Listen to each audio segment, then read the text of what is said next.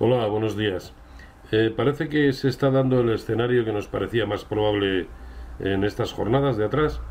Eh, si recuerdan aquel escenario por el cual lo más probable es que los índices europeos eh, continuaran subiendo, simplemente como consecuencia, este es el gráfico del DAX, como consecuencia de esta formación triangular que habría roto al alza y cuya proyección mínima lo podría llevar hacia la zona de 12.520 o también eh, la misma figura, aunque un triángulo simétrico, eh, que también podría llevar al IBEX 35 pues hacia la zona de 9.275. Para que eso se produjera, eh, faltaba que mm, dos condicionantes. Uno de ellos, que el índice sectorial bancario europeo apoyara ese movimiento y en la jornada de ayer demostró que efectivamente está capacitado para, para a partir de ahora sumar en positivo puesto que podría tener objetivos aún en torno a un 3-4% como mínimo.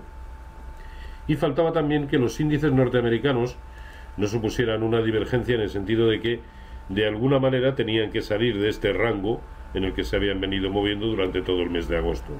Y ayer sucedió. Ayer rompieron todos ellos al alza. Este es el gráfico del Dow Jones. Este es el gráfico del... A ver, un momentito. Este es el gráfico del SP500, observen también cómo ha roto al alza, o el gráfico del Nasdaq 100. Eh, así que eh, parece que están servidos ya todos los condicionantes para que se pueda seguir produciendo el rebote, que incluso podría ser en esta ocasión más contundente en el caso de los índices europeos, toda vez que, eh, por un lado, los americanos en breve, dentro de un 2, 2,5%, se van a enfrentar a sus máximos históricos, y esas son esas son palabras eh, mayores.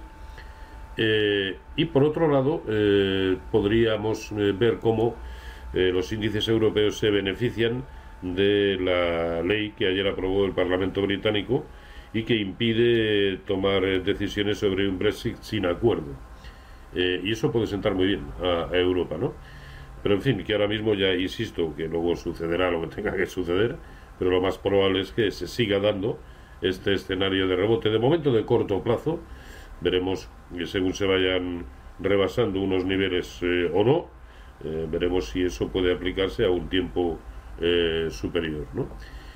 incluso em, parece que en el, sobre todo en, dentro de los mercados europeos se puede empezar a dar un cierto trasvase de, flujo de, de, dinero. ¿no? aquellos sectores que habían venido funcionando muy bien, como lógicamente era el de utilities, eh, bueno, pues puede que eh, empiecen a flojear eh, en beneficio pues de aquellos que habían estado especialmente castigados. Lógicamente, el sector bancario europeo, en el que yo apostaría más por títulos europeos que españoles, simplemente por su aspecto técnico, títulos como sobre todo los, los franceses, BNP Paribas, Societe Generale, Crédit Agricole o también el holandés ING, más que incluso los españoles, o también flujo también de capitales hacia el sector automovilístico, de entre los que yo destacaría BMW, Peugeot y, Daimler, también por su, por su aspecto técnico. ¿no? Y, en fin, eh, poco más. Vamos a, hoy a las dos y media tenemos un dato importante, el dato de, paro en Estados Unidos, que es uno de los dos que más... Eh, eh, sigue la Reserva Federal a la hora de tomar decisiones de, política monetaria y por lo tanto que podrían cambiar el sesgo de los acontecimientos al menos a corto plazo. En la medida en que eso no sea así, ya digo que lo más probable es que sigamos viendo alzas en los mercados en el corto plazo. Pues, eh, en fin, eh, de momento nada más. Nos veremos o más bien charlaremos la semana que viene. Y entre tanto, pues feliz negocio y feliz fin de semana.